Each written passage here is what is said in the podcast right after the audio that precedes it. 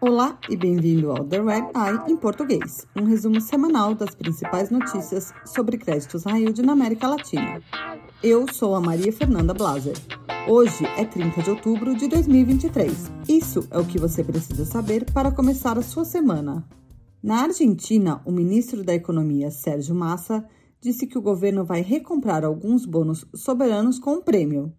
A ideia é encorajar a troca de papéis que ainda estão no mercado. Massa é o candidato peronista para presidente e está tentando mostrar que vai usar políticas pró-mercado para que a Argentina consiga reacessar o mercado de crédito. Massa saiu inesperadamente na frente no primeiro turno das eleições para presidente, que aconteceu dez dias atrás. Ele vai competir no segundo turno em 19 de novembro contra o candidato de extrema-direita, Javier Milei. O ex-presidente Maurício Macri declarou apoio a Milei, o que embaralhou o posicionamento de outros membros da oposição conservadora.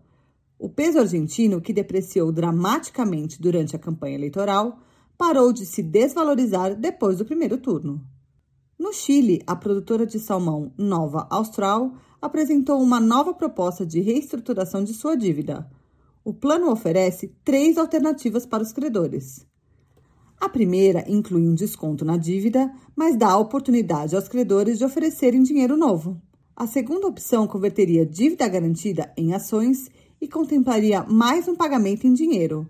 A terceira alternativa envolve a venda da companhia para pagar dívida com garantia. Uma assembleia de credores para votar no plano está marcada para 9 de novembro.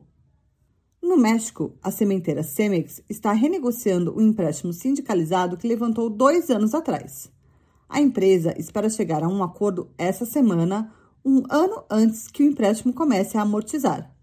O presidente da companhia, Fernando Gonzalez, disse que a Cemex está próxima de assinar um, novos empréstimos bancários, incluindo um term loan de 1 bilhão de dólares e um empréstimo revólver de 5 anos no valor de 2 bilhões de dólares. Os créditos serão usados para pagar um antigo empréstimo. A empresa pretende continuar se financiando no mercado de dívida mexicano.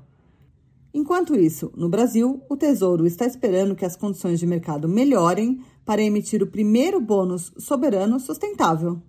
O governo espera emitir notas vencendo em 10 anos e pretende usar o dinheiro para projetos de meio ambiente, incluindo descarbonização, agricultura sustentável e o combate ao deflorestamento.